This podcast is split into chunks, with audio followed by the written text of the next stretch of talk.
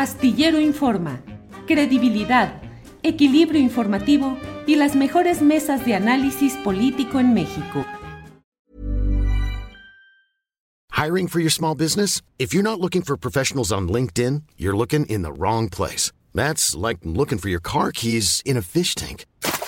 LinkedIn helps you hire professionals you can't find anywhere else, even those who aren't actively searching for a new job but might be open to the perfect role. In a given month, over 70% of LinkedIn users don't even visit other leading job sites. So start looking in the right place. With LinkedIn, you can hire professionals like a professional. Post your free job on linkedin.com slash people today. There's never been a faster or easier way to start your weight loss journey than with PlushCare. PlushCare accepts most insurance plans and gives you online access to board-certified physicians who can prescribe FDA-approved weight loss medications like Wigovi and Zepbound for those who qualify. Take charge of your health and speak with a board-certified physician about a weight loss plan that's right for you. Get started today at plushcare.com slash weight loss. That's plushcare.com slash weight loss. plushcare.com slash weight loss. Bien, ya estamos aquí, ya estamos de regreso. Muchas gracias por estar atentos a nuestra programación. Y ya está, y estamos en la mesa del más allá. Horacio Franco, ¿qué es eso que tienes ahí, por favor? Es un ser extraterrestre, ahora que están de moda. Es totalmente un ser extraterrestre, mira. Parece perro, pero es extraterrestre. Extraterrestre. Bueno, Fernando Rivera Calderón, buenas tardes.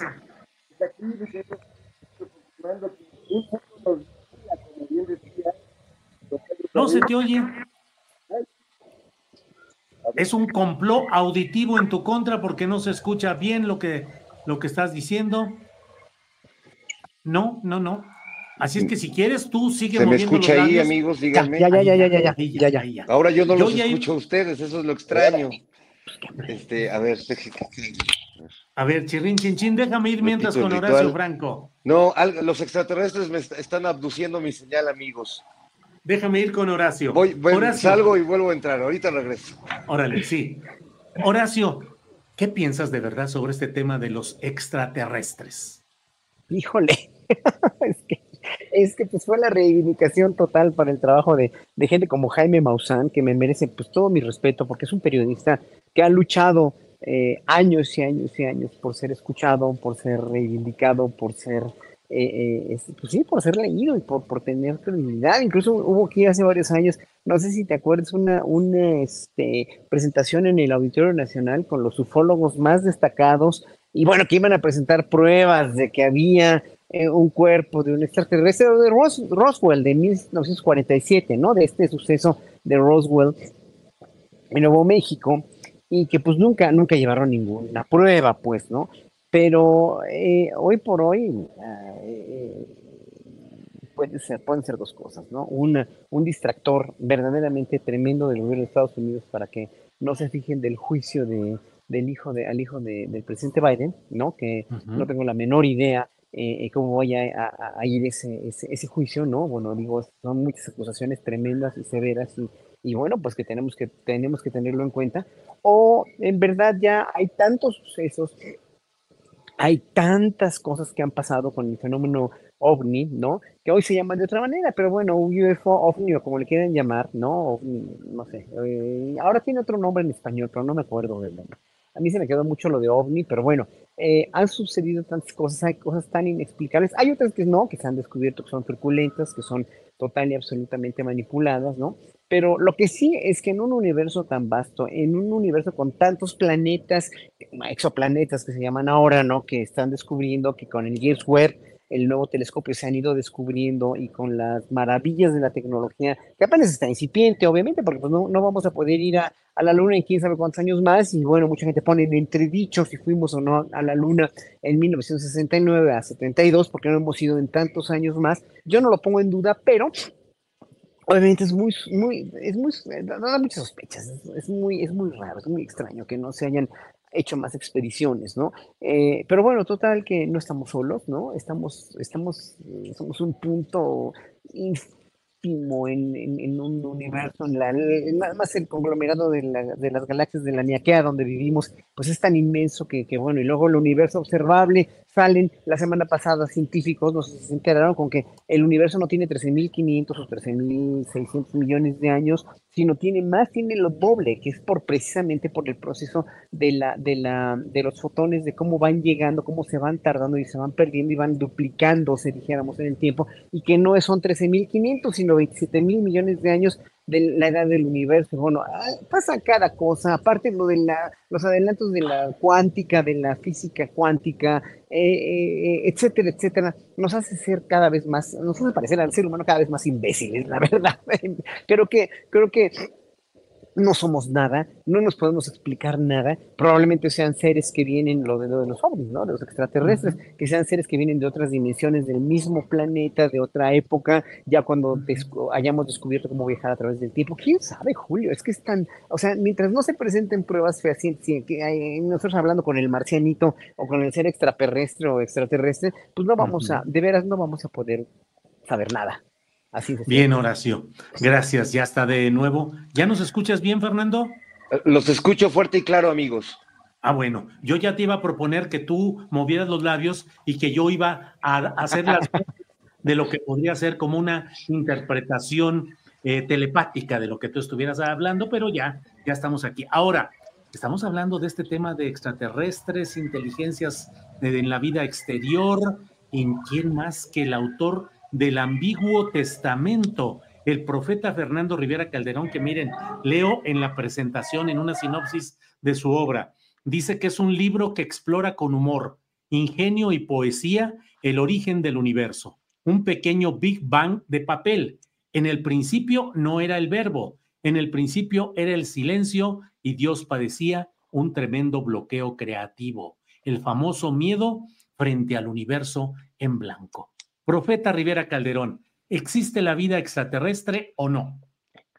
Bueno, yo, yo soy partidario de que, de que sí existe porque incluso he sido testigo presencial de algunos eventos. Uno en particular hace ya, ya por lo menos dos décadas en, la zona de Tepoztlán, una, una zona conocida desde muchos eh, ayeres por, por ser un sitio de, de apariciones extrañas o de eventos extraños en el cielo y vi claramente una esfera lumínica, como si fuera una, una esfera de mercurio iridiscente, brillando y descendiendo con una trayectoria no como de una caída de un meteorito o una centella o algo así, ni siquiera como un globo de Cantoya, sino con una trayectoria muy particular y aterrizó no muy lejos de donde estaba y la verdad es que sentí bastante temor siempre he, sido muy, eh, pues afecto a tratar de estudiar eso porque me gusta la ciencia y porque siempre me ha parecido muy, pues muy insolente eh, la actitud de los científicos de, no conceder hasta no ver, ¿no? De ponerse como Santo Tomás. Eh, y bueno, dejar todo en manos de gente como Jaime Maussan, ¿no? Que pues tampoco tiene este, la seriedad que uno quisiera para tratar el tema, pero sí he logrado a lo largo de la vida platicar con muchas personas que han tenido algún tipo de avistamiento. Eh, puedo contarlo ahora porque ella ya no está en este plano, pero la, la hija de Diego Rivera, Guadalupe Rivera Marín, me contó que tuvo un avistamiento importante de también algunos, algunas especies de naves o esferas en el cielo que plasmó en una novela que escribió ya en sus últimos años, no recuerdo ahora el nombre, pero seguramente eh, la banda astillada lo, encontrará si le interesa. Eh, el mismo Pedro Ferri Santa Cruz me contó que alguna vez tuvo un, avistamiento también de unas luces en el cielo que se movían de manera extraña, aunque él lamentaba no haber tenido un encuentro un poco más, más concreto. Lo más cercano que tuvo él a, ver extraterrestres pues fue este, haber tenido a sus hijos que pues sí salieron bastante marcianos, pero pues es, es lo que podría decir. Leí de niño un libro, una obra fundamental, mi querido Julio, que se llamaba Los ovnis y la arqueología de México, escrito por Pedro Ferri Santa Cruz y un cuate que se llamaba Cristian Ciruguet, que estaba re bueno porque trazaba unas coordenadas donde todas las pirámides pues hacían figuras que los alienígenas seguramente entenderán mejor que nosotros. Vaya, pues mira, ya hay aquí un montón de opiniones, pero ¿para qué discutimos nosotros si está ya Ana Francis Moore, lista para darnos su opinión. Ana Francis Moore está aquí en la mesa del más allá. ¿Eh? ¿Cómo estás, Ana Francis? Bien, aquí con un ritmo de fondo, porque estoy en un restaurante, porque estoy en, una, en el aeropuerto, porque me voy a ir a Mérida para lo de las asambleas comunitarias de Morena. Entonces, con el ritmo del restaurante menos ruidoso que encontré, aquí estoy. Muy bien, Ana Francis, ¿qué opinas del tema de los extraterrestres? ¿Crees que hay vida extraterrestre? Híjole, ¿sabes que hace años que no pienso en eso? Creo que durante algún momento de mi vida lo pensé. Y luego con Jesús Rodríguez, este, hicieron, porque en esa pastorela no me tocó estar, porque estaba yo con Tito Vasconcelos, y entonces las otras tres reinas chulas hicieron esta pastorela con Jesús pero sí participé en la grabación de los videos porque cerca de Metepec, Puebla, hay un ovni que era un pinaco de una, de no sé dónde, entonces, como ahí se suponía que había avistamientos y todo, entonces pues, le pusieron unas patitas y es un, es un ovni que está ahí arriba del cerro y entonces se decían un montón de cosas. Entonces pues, nos pusimos unas caretas de marcianos, ahí grabamos unos videos muy tarados y nos reímos muchísimo. Y luego participamos con un grupo, o sea, era una especie como de señor, supongo que cobraba y así, este, que para guiarte en el asunto de la cultura de los ovnis de ahí. Y entonces fuimos todas con Jesús y, híjole, como exploración de campo para el show, pues. Jesús tenía esta particularidad de de pronto hacer unas exploraciones de campo de sabe tú dónde, ni sabe para qué, para aterrizarlos en los shows y era muy divertido. Y, era muy chistoso todo, Julio. Eh, toda la cultura, digamos, alrededor de, ¿podría parecer un ovni ahorita? Pues no, obviamente no vimos ningún ovni, pero ese ha sido como mi acercamiento más cercano del tercer tipo a todo este asunto. Supongo que como todo mundo pienso, o sea, o he pensado alguna vez que pues es probable, aunque esté más cerca del, como, o como del pensamiento de Mafalda, que decía, cuando decía, ¿no te parece sorprendente que haya vida en otros planetas? No, lo que me parece sorprendente es que haya vida en este planeta, después de pronto de escuchar ciertas noticias y así. No lo sé, la verdad es que no. Y luego, el asunto con Estados Unidos, su política y su narrativa en la política o su política en la narrativa visual, en las historias, etcétera, si pues es que ya es como Pedro y el Lobo, ¿qué les crees? Pues no. Es decir, más bien habría que contar, que preguntarse, ¿y por qué nos estarán contando esta historia? ¿Para distraernos de qué cosa? ¿O para llevarnos a pensar qué cosa? ¿O para construir un siguiente fin del mundo? Todo es posible de pronto todo es posible ahorita en este momento con la inteligencia artificial, con estas instituciones este, de ese imperio en específico que construyen tanta ficción y tal. O sea, saber. Pues sí. Mientras tanto, te puedo poner mis ojos de marciano. A ver, los ojos de marciano, ¿cómo son? No, no sé si, no sé si, ¿no? Ahí se ven los. Funcionan. Ojos de marciano. Bueno, muy bien, Ana Francis. Horacio Franco, ¿Qué tanto estamos ya a expensas de realidades que no conocemos, de intencionalidades mediáticas que nos rebasan? Digo porque efectivamente eh, esta declaración de un militar en Estados Unidos que dice todo lo que ha generado todo este ruido sobre los extraterrestres, pues finalmente no da ninguna evidencia. Claro que se supone que dado que él forma parte de esa élite militar, pues habría tenido un acceso a esos temas que él menciona pero en el fondo y de manera estricta no hay ninguna prueba o evidencia más que la palabra que él dice. Y sin embargo, bueno, pues ha generado todo el ruido. ¿Qué tanto estamos hoy ya expuestos a este tipo de construcciones artificiales, mediáticas, intencionales, que nos despegan de la realidad o de los problemas más acuciosos? Horacio. Muy buena pregunta, porque estamos a expensas de lo que los medios de comunicación, los gobiernos, las oposiciones, como en el caso de México, ¿no? Eh, eh, eh, lancen para manipular. Todo, todo, todo se está viendo, o sea, poco a poco está, está cuajando, está fraguándose para, para entender, para que un pueblo con sentido crítico de la realidad vea que todo es una manipulación masiva. Por películas, por declaraciones como esta, sin pruebas, ¿no? Por especulaciones o por levantar mentiras y falsos, que siempre ha sido igual con los medios de comunicación, digo, vemos guerras, vemos, vemos eh, toda la, prensa nazi, sí, sí, y desde antes, desde el siglo XVII, desde el siglo XVIII, desde antes, desde que se inventa la imprenta, pues, ¿no? Pero aquí ya no es, este, no es otra cosa más que, más que darle al pueblo, seguir dándole al pueblo pan, seguir dando circo y seguirlo distrayendo de lo que debería ser una mentalidad crítica para que tenga una opinión personal. O sea, esto, por ejemplo, esto de los ovnis, ¿no? de, la conferencia de prensa de ayer.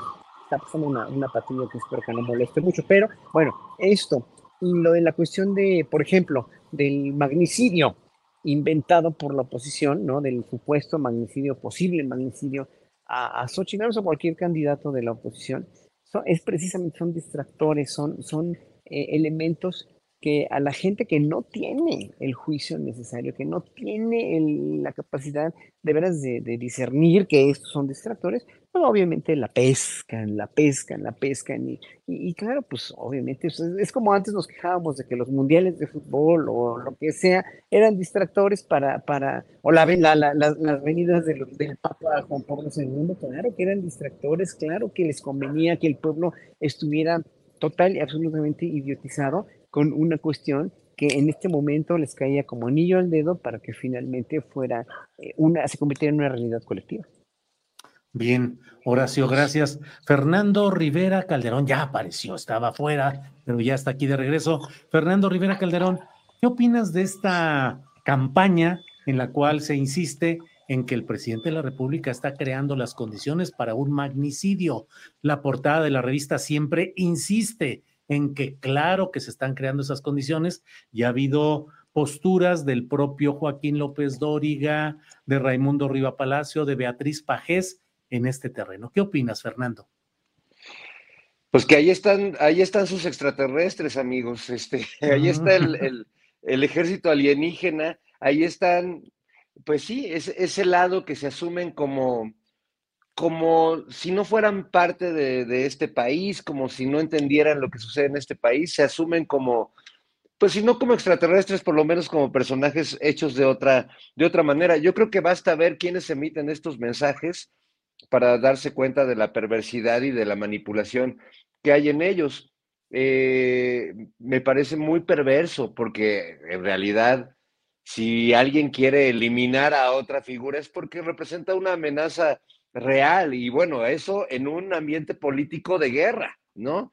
En este caso creo que el presidente ha demostrado pues que, o sea, la narrativa de que en la 4T todos tenemos miedo de Xochitl, pues es un invento de ellos, no hay en, las encuestas, en los números, en la realidad nada que, haga pensar que hay que eliminar a, a Xochitl Galvez, por favor, ¿no? Eh, para al caso, ella misma y sus aliados tienen mucho de dónde agarrar para hacerse daño a sí mismos y para eh, hundirse más en sus propias mentiras, pero sí eh, me parece muy, muy decadente. Y recuerdo porque cuando sucedió lo de Colosio, recuerdo que hubo una columna muy, muy famosa y que de, Francisco Martín Moreno, eh, que se publicó unos cuantos días antes de que, de que fuera asesinado Luis Donaldo Colosio, y que se llamaba No me mates, hermano, no me asesines, hermano, si no mal recuerdo, porque es una columna que el mismo Francisco eh, pues presumía casi como un acto de monividente. Pero esta, estas, eh, menciono esto porque no, es la primera vez que ocurre y, porque sí es muy peligroso en términos de generar un ruido, un ruido que no faltarán algunas, algunos oídos locos y algunas mentes locas donde pueda resonar. Y la manera en la que Riva Palacio, López Dóriga y Beatriz Pajes se lavan las manos del discurso que emiten me parece este, muy, muy vergonzosa en términos del oficio que dicen encabezar este, pero bueno, pues basta saber, yo creo que para cualquiera de nosotros, eh, viniendo de ellos el mensaje, pues es digno de dudarse. Aquí sí, yo reivindico la figura de Jaime Maussan, a quien le creo mucho más que a Raimundo, a López Dóriga y a Beatriz Pajés juntos. Bien, Fernando. Eh, Ana Francis, antes de que entremos a temas tan profundos y peliagudos como los que nos convocan en esta ocasión, ¿ya fuiste a ver la película Barbie? Ya fui, Julio. Por cierto, dice mi esposa que, que necesita derecho de réplica porque le reclamó mucha gente que no me lleva al cine. Ya me llevó al cine. Fuimos a ver Barbie. Está buena, Julio. Y además aproveché de que me llevó mi esposa y aproveché para ir con Ingrid Gómez, la directora de la, secretaria de las mujeres de la Ciudad de México. Y fui también con Belén Sáenz de ONU Mujeres. Y dije, muchachas, hagámoslo juntas. Y este, es una buena película, Julio. Es como feminismo pop, yo nunca pensé que el feminismo pudiera ser algo pop.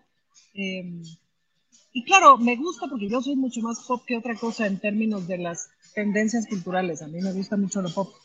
Em, lo hacen muy bien. El guion es espléndido. Es como, es como feminismo, es como una manera muy popular de explicar el feminismo. Claro, muy, muy, muy en la tónica norteamericana. Este, sigue siendo muy blanca, etcétera pero híjole, tiene unas explicaciones de feminismo 101 muy buenas. Me encantó, me gustó mucho. Y hubo algo que me está gustando mucho, que no sé si sirva, pero esta onda de que Barbie haya retomado el rosa, que yo no sé si debería yo sacar un meme que dijera yo defiendo a Barbie o algo así, porque eso me ha gustado mucho, como que recuperar el rosa. Em, pero sí está buena, Julio. La verdad sí está buena. Vayan a verla porque es choqueante para nuestra generación que crecimos mucho con Barbies y que las Barbies no estaban cuestionadas, digamos, fueron cuestionadas después. Está padre, porque más la Barbie empieza siendo cuestionada, no se las spoileo, pero ¿no? Está padre, está bueno. Ahora, Ana Francis, ¿qué reflexión te genera el hecho de que el conglomerado industrial cinematográfico invierta tanto dinero y haga una promoción eh, de una ideología específica en estos momentos. ¿Qué busca el gran capital al promover y lanzar un mensaje así? Esa es la gran pregunta, ¿no? Eh, ahora sí que qué mañas traen detrás. Supongo que hay una parte que es que, digamos, de alguna manera no se puede resistir, es decir, el feminismo se ha hecho popular, se ha hecho masivo. Entonces, creo que hay una cosa detrás que es incluirlo para disolverlo o incluirlo para disolverlo en este mismo sistema económico. Es decir, se critican muchas cosas que tienen que ver con el patriarcado, pero jamás se toca el modelo económico, que es lo que critican pues ya los feminismos más serios, los feminismos latinoamericanos, etcétera. Entonces, nada más es eso, es decir, se explican muchas cosas de las diferencias de género, pero no se toca para nada el tema, el tema del modelo económico, de la desigualdad social, etc. Entonces creo que hay una suerte de hablemos de esto, como se ha hablado de la diversidad sexual, es decir, o como se ha hablado de las diferencias o de los distintos colores de la piel, como se ha hablado del racismo, etc. Mientras no hablamos de clasismo, mientras no hablamos de diferencias económicas, todo está en paz. Bien, Ana Francis. Horacio, ahora sí entrando a los temas peliagudos y profundos, ¿qué opinas de la salida de cuadro del GIEI con su último informe y con el señalamiento de que las secretarías de la Defensa Nacional y de la Marina no han proporcionado la información suficiente y han mantenido una opacidad eh, notable en puntos clave que permitirían esclarecer eh, el tema de los estudiantes de Ayotzinapa desaparecidos en Iguala Guerrero. ¿Qué opinas? Es muy, muy delicado, pero primero déjame complementar algo de lo de la, del magnicidio, ¿eh? porque estuve revisando ayer y lo quería comentar rapidísimamente ahorita. Eh, en la marcha de, por el INE, cuando Beatriz Pajes fue oradora, ya había mencionado esto en noviembre o diciembre del año pasado. No sé si se acuerdan de esa marcha, cuando fue, cuando le tocó. Bueno, ok, ¿qué demuestra esto? Que otra vez, cuando, cuando siempre saca esta portada del magnicidio, y retoman, o más bien sincronizan Riva Palacio y todos los demás que anunciaron esto, sí, sí demuestra un lado sincronizado ¿eh? de algo que se quiere que se, que se planeó. Porque, ¿Por qué él no hizo eco en ese noviembre de, del, año pasado, ¿no? cuando la marcha? Que lo dijo Beatriz Pajes y es una, una, cuestión muy seria. Pero ahora que sacan la portada siempre y, y, retoman los demás, es un nado sincronizado y, ahí demuestra precisamente el, el, la cuestión de, de, un complot, dijéramos, ¿no? Para, para viralizar esta idea. Y de lo del que me preguntabas de, de lo del ejército, ¿no?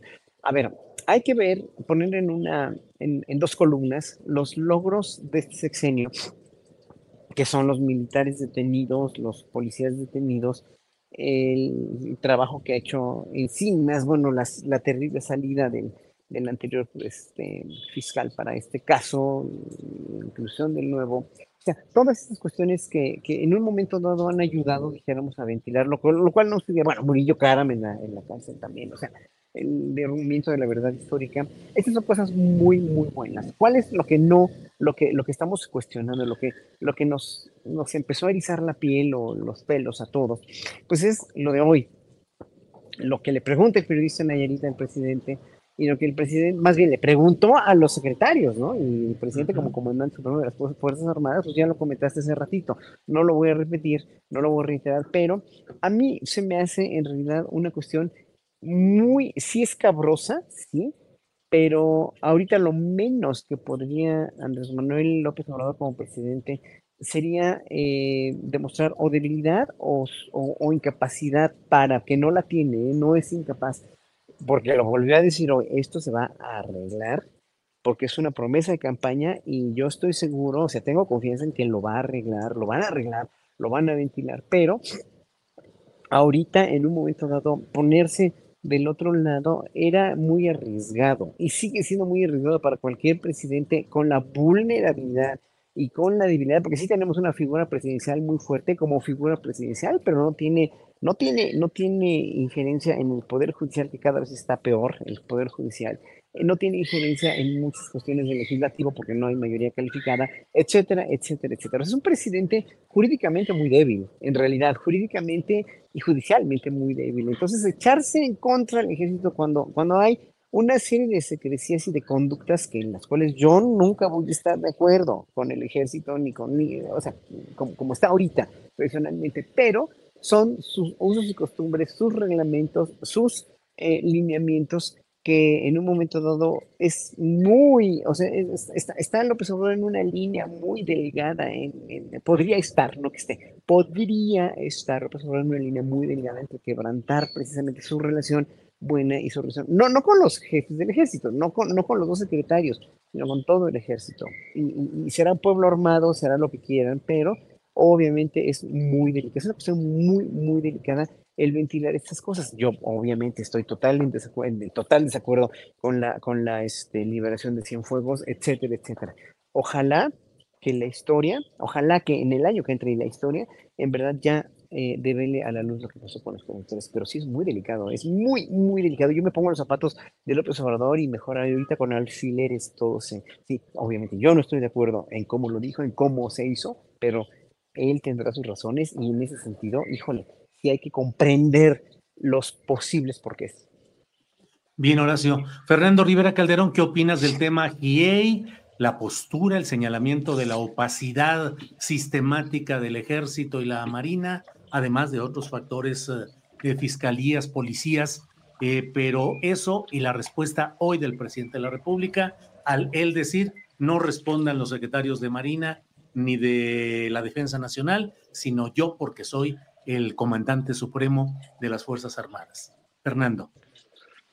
Pues creo que es un tema que nos debería causar desazón a todos y, y la verdad una cierta impotencia, porque me queda claro que la postura que ha tenido el gobierno de, López Obrador ante el tema de, la masacre de, de, los jóvenes de Ayotzinapa, pues ha sido muy, fue muy diferente, tajantemente distinta a la política que tuvo el gobierno de Peña Nieto, por ejemplo, y toda la verdad histórica.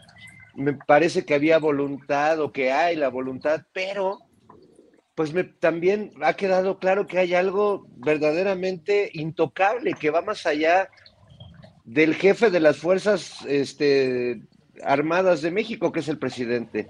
Eh, creo que si algo nos, nos dio este grupo interdisciplinario durante todo el tiempo que estuvo trabajando en México fue confianza en su trabajo y en la seriedad de su trabajo.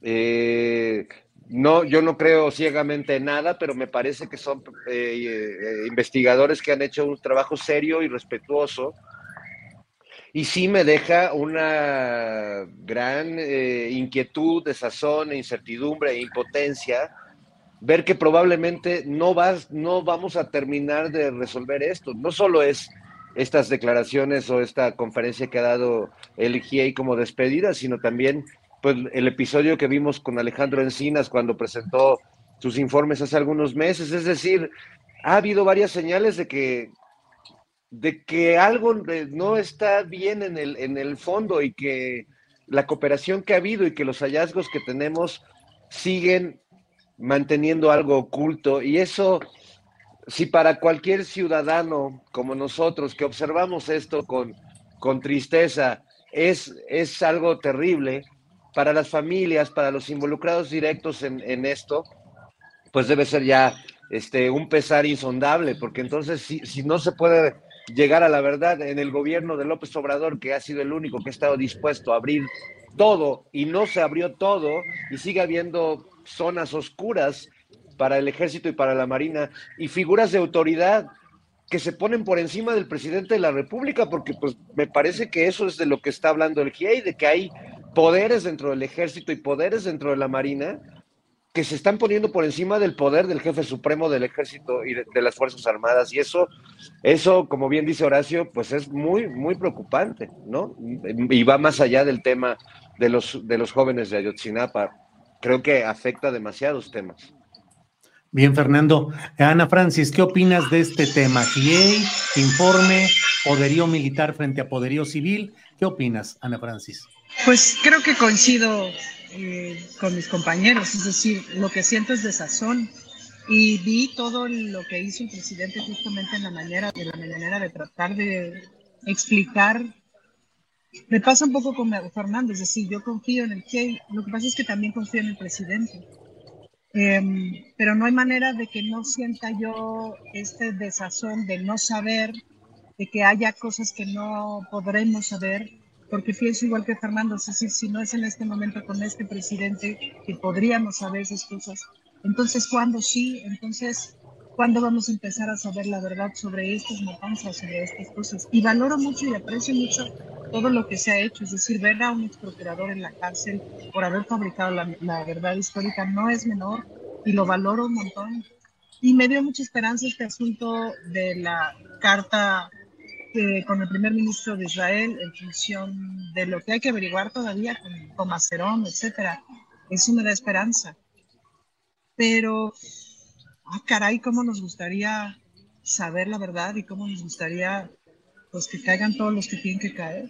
Pero sí, sin duda, la gobernabilidad es mucho más compleja. Pues, ahí es donde confío en el presidente los cálculos que tiene que hacer para la gobernabilidad. Y seguro que se equivoca un montón de veces y que se ha equivocado un montón de veces y que no nos hemos enterado. Pero la, la gobernabilidad es bien compleja. Pues, ¿sí?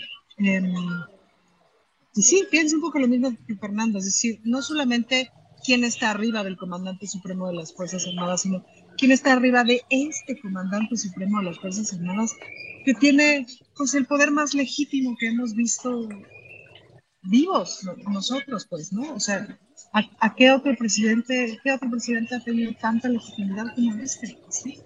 Entonces, si este presidente que tiene toda esta legitimidad, todo este poder que le da esta legitimidad, todo este poder popular, aunque bien dice Horacio, tiene eh, al poder eh, judicial encima y en su contra, y el poder empresarial, buena parte del poder empresarial, etcétera, y el poder mediático, etcétera, eh, pues sí, siento, creo que, desazón.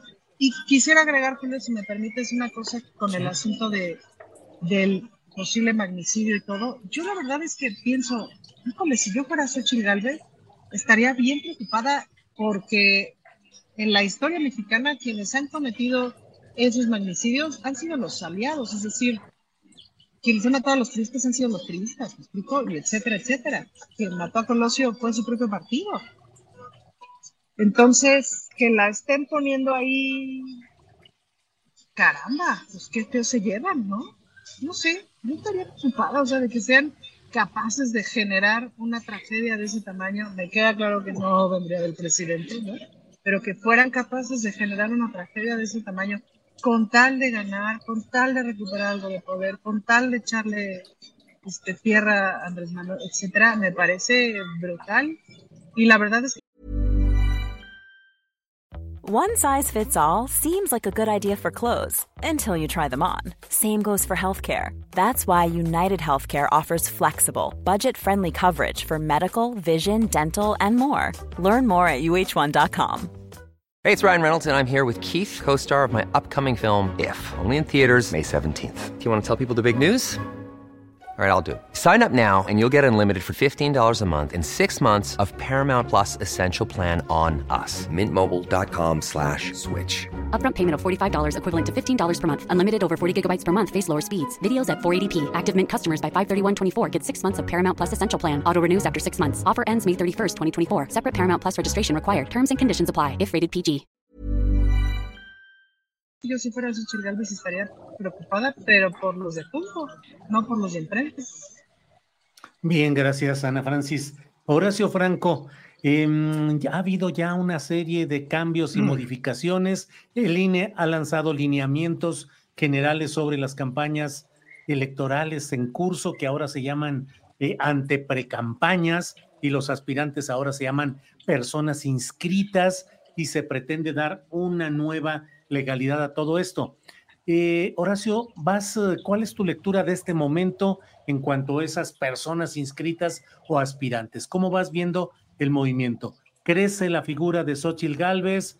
Eh, ¿Los aspirantes de Morena, cómo los percibes? ¿Cómo ves todo este movimiento de aspirantes a coordinaciones que luego serían candidaturas presidenciales, Horacio?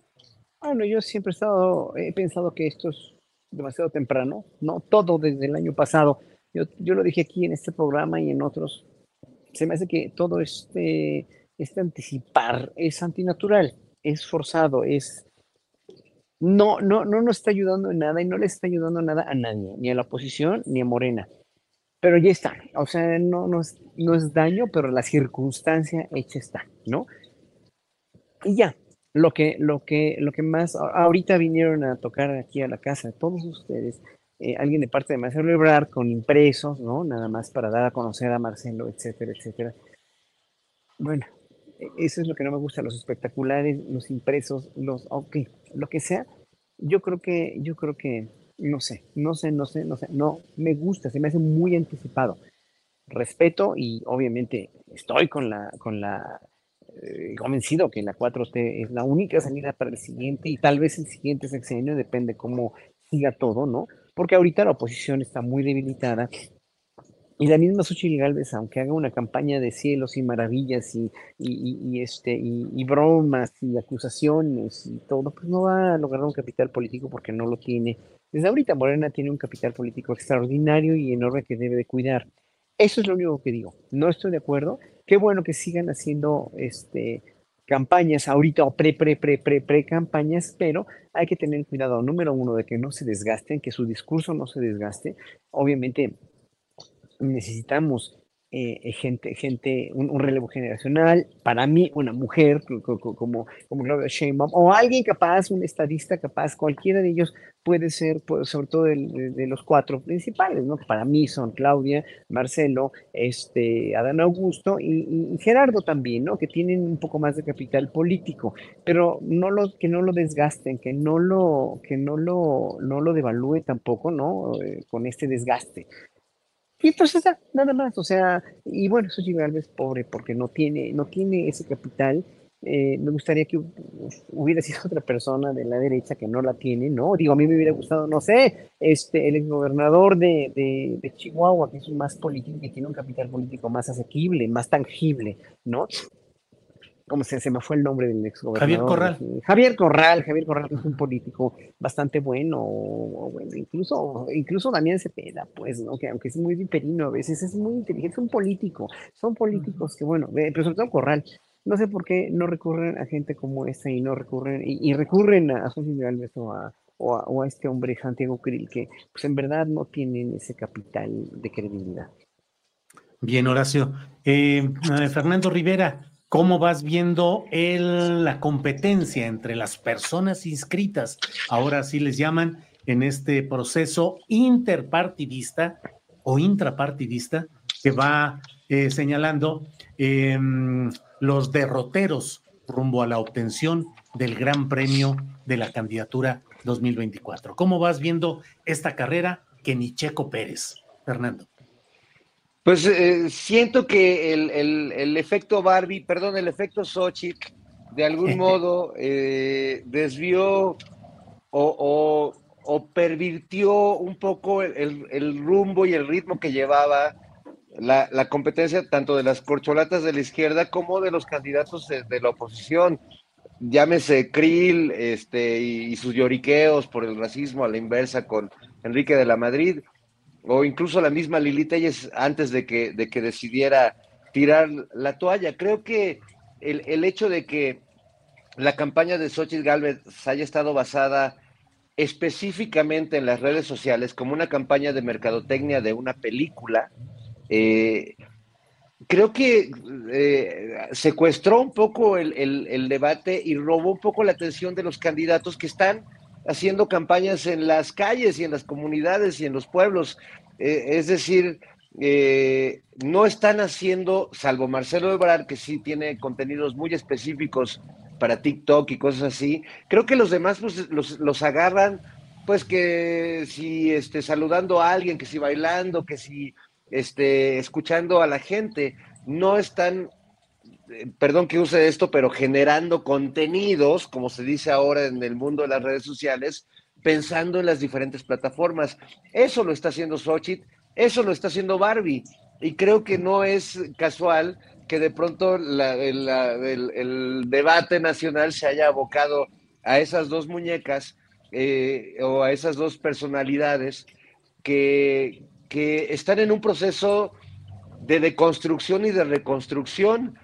Y perdón que hable de Barbie para hablar de Xochitl, pero me parece increíble cómo nuestro sistema capitalista salvaje y en México, pues verdaderamente voraz, eh, pero cómo pueden apropiarse de todos los discursos, incluso de las luchas eh, legítimas e importantes como lo son el feminismo. Barbie pues es, es, un, es una muñeca creada por, por una de las grandes transnacionales de juguetes en el mundo, de las que más han reafirmado los roles de género en la historia, como es Mattel, así como Coca-Cola, eh, que eh, refrenda la diversidad y el amor y paz en sus mensajes, pues es también la gran patrocinadora de muchas de las guerras que ha habido en este mundo y cómo eh, te venden café de Starbucks diciéndote que en realidad estás ayudando a los cafetaleros de Veracruz y de Oaxaca es decir, eh, hay un proceso de deconstrucción y de reconstrucción en, la, en, el que, perdón que diga el capitalismo, pero es que en realidad es el sistema el que se apropia de todo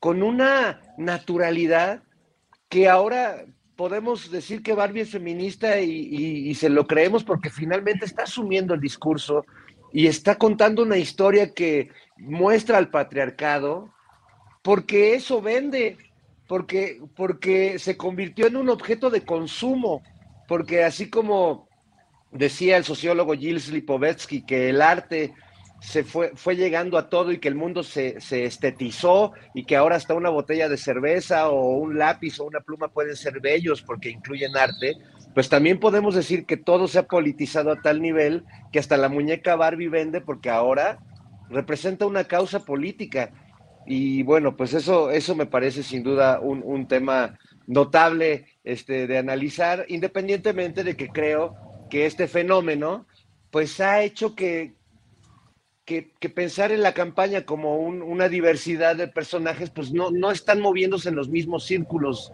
del infierno, por citar a Dante. Bien, a Dante Delgado, qué bueno que hablamos de Dante Delgado.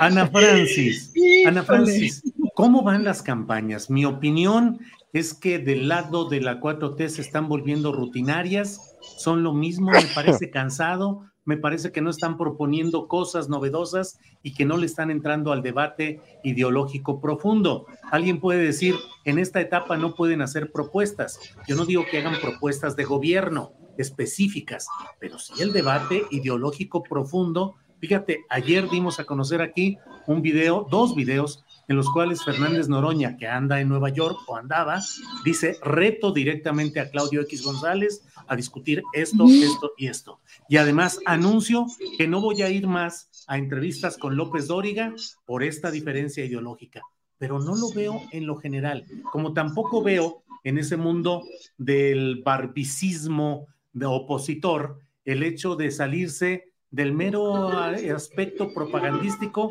que no sé qué opinen, pero a me parece, en la misma línea de lo que dice Fernando, que sí están aprovechando propagandísticamente bien, creando contenidos, generando respuestas, reacciones, con mucho dinero seguramente, con muchos asesores, pero están generando una reacción oportuna a lo que plantea o el presidente de la República o las pocas respuestas que se dan desde el flanco de Morena. Ya me eché un chorote aquí, pero quería decirlo. Ana Francis, tu opinión, por favor. Pues fíjate que difiero de tu opinión, Julio. A mí me parece que eh, desde Morena hay dos procesos que están ocurriendo que son muy interesantes. Uno, que es pues, la visita de las 11.000 casas, es decir, están haciendo asambleas por todos lados. Creo que podremos tener nuestra opinión sobre los estilos, digamos, de hacer asambleas, pero están haciendo asambleas y asambleas y asambleas y asambleas para comunicarse con la gente y para escuchar a la gente. Eh, muchas son en formato meeting, otras son en formato reunión este, de conversación, etcétera. Pero es súper importante que la gente vea a quien podría ser su candidato o candidata, que vean, que los escuchen hablar de cerca, que los vibren, que los, oso, que los vibren. Y es muy importante que esta banda candidateable se someta a la madriza, con el perdón del francés, que es la visita de las 11.000 casas, porque empieza a salir quiénes son en realidad. Ayer eh, me parece que hay una entrevista muy interesante con Sabina Berman en su largo aliento de ayer con Claudia Sheinbaum, que creo que podemos ver cosas que no habíamos visto de, de ese personaje. Y así, me explico, es decir, cada uno va sacando quién en realidad es. Y eso es muy importante porque es importante saber por quién estás votando. Y no necesariamente por lo que dicen en un meeting, no necesariamente por lo que logran pescarles en video, sino por las pequeñas cosas, el cómo se comportan, en, dónde ponen la atención. En ese sentido, el proyecto de gobierno se está construyendo por medio del Instituto Nacional de Formación Política de Morena, que ahorita además estoy absolutamente enamorada de ese instituto porque me tiene muy impresionada la cantidad de cosas que hacen y la calidad de los procesos de formación. Pero están estas mesas de discusión, estos foros, estas conferencias y además las asambleas informativas y de decisión. A mí me va a tocar este fin de semana estar en Mérida en varias asambleas. Ya les contaré la semana que entra cuál es mi opinión, pero me parece que hay cientos de miles de personas involucradas en la conversación, tema por tema, de qué va a ser o de qué debería de ser el proyecto de nación que tendría que asumir la persona este, elegida internamente, elegida en, en, la encuesta de Morena. Entonces, ese proceso me parece muy interesante. No creo que deberíamos o que debiéramos apostar. Coincido con Horacio en que todo va demasiado anticipado. O sea, me hubiera gustado que empezara todo esto en septiembre. Eh, así se dieron las cosas por una serie de circunstancias pero no creo que debiéramos pensar que los procesos electorales o los procesos de elección tienen que ser una cosa como tan corta y tan inmediata, porque hay mucho que discutir y mucho que dialogar.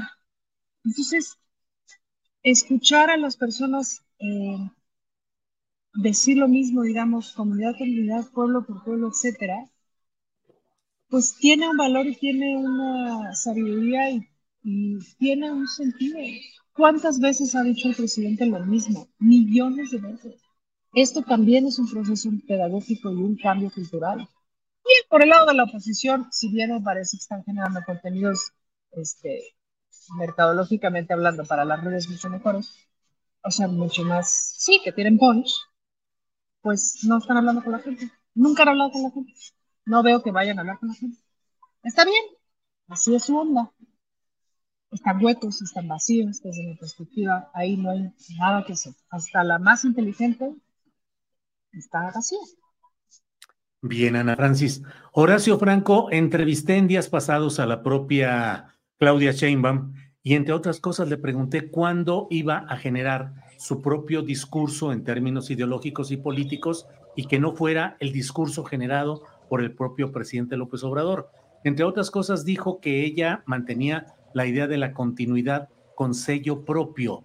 Eh, ¿Tú crees, Horacio, que los aspirantes en general de la 4T están desarrollando una propuesta política eh, propia o siguen todos eh, el mismo camino del discurso de una continuidad así, con sello propio, Horacio? Bueno, antes déjame felicitarte por tu dialéctica de, la entrevista y a ella por ser tan impasible. O sea, en verdad, fue una entrevista muy entretenida, muy inteligente de tu parte, como todas las que haces. En realidad, yo te admiro porque eres un periodista que no, que no se va de un lado, ¿no? No se va del, del o sea, tú eres izquierdista como yo, como los que estamos aquí. Pero no nos vamos siempre porque aquí nos están diciendo los bots siempre, ¿no? Que pagan, que pagarán la, la derecha de que somos, este, somos unos lamebotas del, régimen, ¿no? Y no, no es así. Tú eres de izquierda, yo soy de izquierda, de izquierda, la también, pero cada quien tenemos nuestro propio, nuestro propia, este, nuestra propia opinión. Y en ese sentido, la entrevista con Claudia fue muy eh, directa a sacarle a Claudia Sheinbaum, que me pareció muy meritorio, realmente cómo piensa ella, quién es ella, qué va a ser ella, ella, ella, ella. Eh, que lo acabó diciendo de una manera muy diplomática, muy impasible. Lo que me gustó fue su, su temple. No perdió la compostura y dijo, eh, resumidas cuentas, ha hecho mucho, ha logrado mucho como jefa de gobierno, tiene una carrera científica, una carrera próvida y sólida como política, una carrera desde los comienzos, desde sus comienzos en la izquierda, bla, bla, bla. Ya, ya lo sabemos, ya, ya sabemos quién es Claudia Sheinbaum, pero, pero eh, en realidad yo lo que veo aquí es que la figura de López, de López Abrumador, ahora sí que López Abrumador, es muy abrumadora, la de López Obrador es enormemente abrumadora para cualquiera que vaya a sucederlo. De la, izquierda, obviamente, y muchísimo más de la derecha, obviamente, si es que la derecha tuviera alguna oportunidad de ganar la elección presidencial, que sabemos que no. Pero aquel que se ponga en, el lugar de López Obrador, no se lo va a poder quitar de encima en muchos años, quizás en todos sus sexenios, aunque gobierne con su sello personal. ¿Por qué? Porque, porque López Obrador fue el instigador, el instaurador, el reformador de, este, de la historia contemporánea mexicana desde 2018 para acá, antes, pero bueno, sabemos que desde que es presidente ha hecho logros que ningún otro mandatario hizo antes, ¿no? Aunque digan que aunque lo traten de tapar, eh, aunque no lo difunden los medios eh, de comunicación, pero eso nosotros lo sabemos, lo sabe, lo saben ellos también, pero el hecho de reconocerlo sería reconocer que su pobre, miserable trayectoria pues no sirvió para nada, ¿no? O sea, o nada más para enriquecerse a ellos. Entonces, eh, yo creo que yo creo que el que gane, la, la, sea Sheinbaum o sea, sea, cualquiera, ¿no?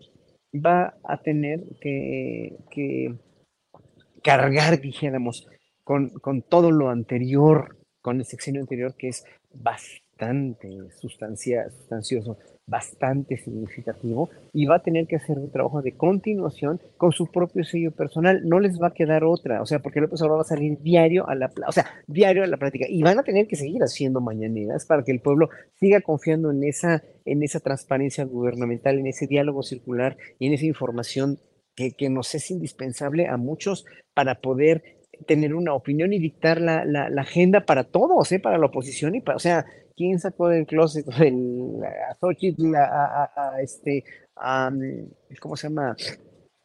decir, este, Aristóteles, no, al de, al de la Benito Juárez como jefe de gobierno, ¿quién ha, quién ha puesto sobre la mesa cosas tan importantes como, bueno, todo, todo, todo, o sea, López Obrador es todo en esta vida política, es una figura muy fuerte y sin embargo es una figura muy débil jurídicamente, ¿no? O sea, por eso tenemos que ver las siguientes elecciones que tenga Morena realmente, y sí lo digo así, para poder tener una cuestión utilitaria políticamente hablando, para que el poder, la reforma judicial, la reforma electoral y todas las reformas que no pudieron pasar por estas elecciones tan desafortunadas del 21, donde no tuvieron mayoría calificada como, como, como partido mayoritario, pues se hagan y no sea, más, no sea tan difícil para el próximo presidente.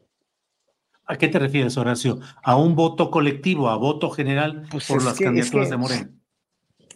es que si queremos reformas judiciales que no cuesten tanto, que no se nos pase la mitad de un sexenio tratando de un estilo y afloja con la oposición, porque la oposición no va a cambiar. La oposición van a seguir igual de aliados, igual de ardidos, igual de enojados, además, si gana Morena. La presidencia, pero realmente es necesaria una, una, mayoría calificada con las alianzas contra natura con las cuales no estamos de acuerdo, ¿no? ayer cuando defendió también el presidente Cuauhtémoc Blanco, dijo, tráigame tierra también, por favor. No, perdón, perdón, pero no, por ahí no va la cosa, señor presidente. No estoy de acuerdo por muchas razones, ¿no? Y las, las conocemos mucho, las conocemos, las conoce el pueblo de Morelos, pero en un momento dado, si no muestras unidad, si empiezas a sacar tus propias preferencias y a, denostar a los demás, aunque estén de tu lado, ya, ya, ya, ya, ya perdiste mucho. Sobre todo en estos tiempos políticos donde una cosa es de un color y otra cosa es de otro. Así es. Bien, gracias Horacio. Fernando Rivera Calderón, ¿qué opinas de esta eh, propuesta que ya empieza a generalizarse de voto parejo por los candidatos de Morena, sean quienes sean? Eh, yo he comentado que la defensa ayer del presidente López Obrador a Cuauhtémoc Blanco obedece a las exploraciones que hay de que quieren meterlo a la Ciudad de México como candidato a algo, senador, diputado federal, diputado local o alcalde para potenciar el voto de Morena en la capital del país. ¿Qué opinas del voto parejo en lo general, Fernando Rivera y personajes como los que he comentado? Bueno, primero hablo en lo particular de Cuauhtémoc Blanco, porque la verdad es que sí, este, pues es eh, una especie de mal necesario. Eh, a, mí, a mí no me disgusta la idea porque, como saben, yo escribí una novela donde Cuauhtémoc Blanco se vuelve presidente de México en el 2026. Entonces, esto abona a, a que yo venda más libros, pero sí creo que esa defensa que hace el presidente de Cuauhtémoc no se la merece Cuauhtémoc Blanco, porque efectivamente entre los gobernantes eh, que han llegado a través del voto de los morenistas es quizás de los que menos han hecho bien su trabajo y sobre los que caen mayores sospechas de actos de corrupción, de alianzas con el crimen organizado. En fin, eso en lo particular, hablando de Cuauhtémoc Blanco, que me parece realmente un político que no está a la altura del proyecto. Por otro lado, el voto parejo justo tiene que ver con el proyecto, no con, con, el, con los diferentes representantes de él que hay, que como en todos los proyectos políticos, pues hay de dulce, de chile y de manteca, eh, pero lo importante es el proyecto. Creo que no, eso no lo entiende la oposición, porque ellos piensan en López Obrador como el Mesías, como nuestro Mesías, como que nos dicta lo que tenemos que pensar y hacer. Y no entienden que detrás de López Obrador hay un, hay un proyecto importante que pone por encima de todo eh, eh, acotar la desigualdad que hay en este país y poner primero a los pobres. Para muchos es retórica, para muchos de nosotros es una medida urgente y un proyecto urgente en un país que lo está matando la desigualdad y es un proyecto que implica muchas cosas y que afecta muchos intereses y en el que estamos comprometidas muchas personas, no porque lo diga López Obrador, sino porque creemos que es el camino para que este país pueda, pueda transformarse. Eh, en ese sentido, yo también quisiera agregar, Julio, que eh, esto que le planteas a Claudia y que creo que le plantean muchos, es imposible que suceda. O sea, es imposible que haya un candidato de los que están por parte de Morena pretendiendo la candidatura presidencial, es imposible que repita lo que ha hecho Andrés Manuel López Obrador. O sea, no, no, no hay manera. sin duda, Claudia tiene el talento, la capacidad, la experiencia, la disciplina para poder hacer un gran gobierno siguiendo el proyecto que encabezó en su momento López Obrador o que encabeza en este momento López Obrador. Pero no es un momento, no es un, no es un proyecto solo de López Obrador, es un proyecto de país, es un proyecto que involucra a la gente y que involucra sobre todo a los más desfavorecidos, a los más pobres. Entonces, no hay manera de copiarlo. Claudia va a tener su personalidad, igual que la tendrá Marcelo, que ya nos dijo que no va a incluir a Gatel, lo que me parece un, un marcaje este, que, que, que, nos deja muy claro de qué lado más la iguana. Pero lo que sí te puedo asegurar, Julio, Ana y Horacio, es que en el 2060 el presidente de Morena va a seguir lucrando con la marca López Obrador. O sea, eh, López Obrador, su nombre, su figura, su leyenda, no, o sea, no van a salir de la mercadotecnia política y de la mercadotecnia electoral. Yo creo que mientras tengamos vida eh, y lo, a lo lamento mejor para los que Disney les hace- cae gordos. A lo mejor hacen una película de López Obrador en Disney. Claro, imagínate. Bien, pues no lo van a creer, pero en la intensidad de esta plática y de estos comentarios llega el momento de cortar para decirle a Canal No. 22, gracias por estar aquí, gracias, Blay. Bueno, seguimos adelante. Ana Francis Moore, es la una, son las dos de la tarde con 58 Ándale. minutos. Ya Postrecito de a minuto, por favor, ya se hambrita, de a minuto. Sí, pues postrecito de a minuto. Ya ni sé qué decir Ya nada. se agotó el Eh, minuto, ya, ya, se acabó el gracias. minuto. No, oigan, les invito mucho a que se metan al canal del Instituto de Formación Política de Morena y vean todo lo del proyecto de Nación. El otro día hubo una conferencia en el tema de humanismo, educación, este, ciencia, no sé qué. Híjole, estuvo brillantísimo. Están de mucha, mucha altura. Y pues vale la pena porque son, o sea, te la pones, le pones play y te echas tus trajes y son de muchísima altura, la verdad, para que le vayan entrando a la discusión. Ahí les voy a estar postando en mis redes sociales como mis favoritas. Bueno, órale, Ana Francis, muchas gracias. Horacio Franco, postrecito, por favor. Chun, churrun, chun, chun, tu micrófono, Horacio. Ya, es que lo habían desactivado, ya. Pero pues no se me ocurre así tan de pronto un postrecito de un minuto, pero pues ahora sí que los tiempos políticos que vi- se vienen van a estar tremendos. Este, y, bueno, nada más quería, quería decir también que me, entero cada vez de cosas por, por algún magistrado ex, o no, sigue siendo, sigue siendo un magistrado que ha sido de veras muy maltratado por su preferencia sexual. Este, por, o sea, el- el Poder Judicial en verdad está también bien viciado y bien amañado dentro de las entrañas del mismo Poder Judicial. Nada más, luego, luego ya es nada más del caso, ojalá que los pongan en la mañanera, pero sí así, sí, es que, es que en todos, en todos lados hay homofobia, en todos lados hay transfobia, en todos lados hay esta, este dejo de machismo todavía que no podemos librarnos de él tan fácil si no hay educación, educación, educación y más educación. Y miren lo que hace la Sociedad de Padres de Familia de León de, de ampararse en contra de los libros de texto que viene con una apertura mucho más, mucho más grande de lo que han tenido los libros de texto. Y, y bueno, pues eh, evidentemente una, una parte de la sociedad va para atrás. Y claro, la ultraderecha no va a tener chance el próximo sexenio, o sea, el próximo, en las próximas elecciones, que de O que de el otro de Frena, el ex de Frena Gilberto Lozano, que para mí pues son igual de, de peligrosos, ¿no? Pero, pero, pero ojalá que no crezca la ultraderecha en este caso, ¿no? Ojalá que, bueno, no, no, no tiene tanto riesgo, pero bueno, hasta ahí lo dejo porque son temas bastante, bastante, bastante escabrosos que hay que tratar. Y muy bien por lo de la exposición de los curas pederastas, que en verdad es, es algo que se debería también, o sea, es que ejército, iglesia y hasta la- las, otras instituciones como las- la misma CEP en un momento dado pueden llegar a ser eh, tan herméticas y tan poco, tan poco eh, transigentes en mucho que, en mucho de- que, que digamos, podría, en un cambio que México necesita para ser un país más tolerante, más abierto, más incluyente, hasta más, no nada más feminista o- o- pro derechos de las minorías sexuales o lo que sea, sino más incluyente en todo y más hasta ecologista cuando verdaderamente defiendes al ser humano. Muy bien. Bien, Horacio. Fernando Rivera Calderón, postrecito, por favor.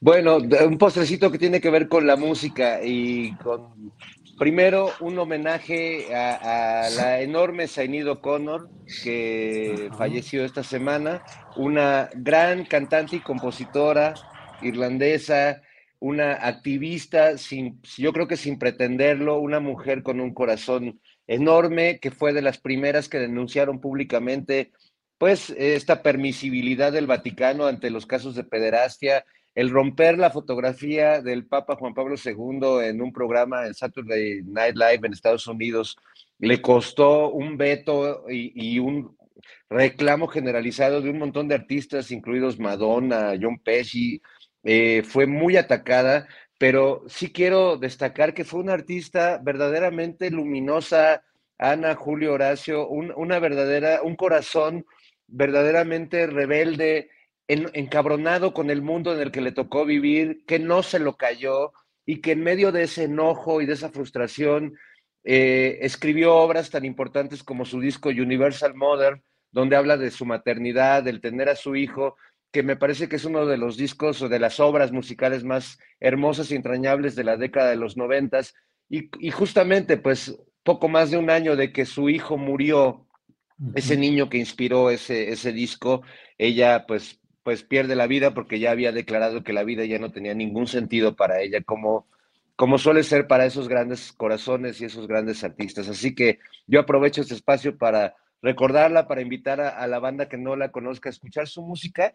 Y bueno, esta tarde, hoy hay un concierto gratuito en el Divino Narciso del Claustro de Sor Juana a las 7 de la noche del grupo Ampersand. Es un dueto maravilloso que conjunta la poesía, la música tradicional y la música electrónica. Allí en el claustro es entrada libre. Y yo ando hoy acá en Patolucas, en, eh, porque hoy, esta noche en Toluca, toca un querido y admirado músico argentino que se llama Mateo Sujatovich y su proyecto se llama Conociendo Rusia. Es un compositor increíble, ha hecho duetos con Fito Páez, este, tiene toda esta energía del rock argentino. No sé exactamente el nombre del lugar, pero bueno, si investigan y andan por Toluca, este, allá acá nos encontraremos para, para brindar y escuchar buena música. Muy bien, pues muchas gracias. Gracias, Ana Francis. Gracias, Horacio. Gracias, Fernando. Nos vemos pronto. Gracias. Gracias, chicos. Bye. Adiós.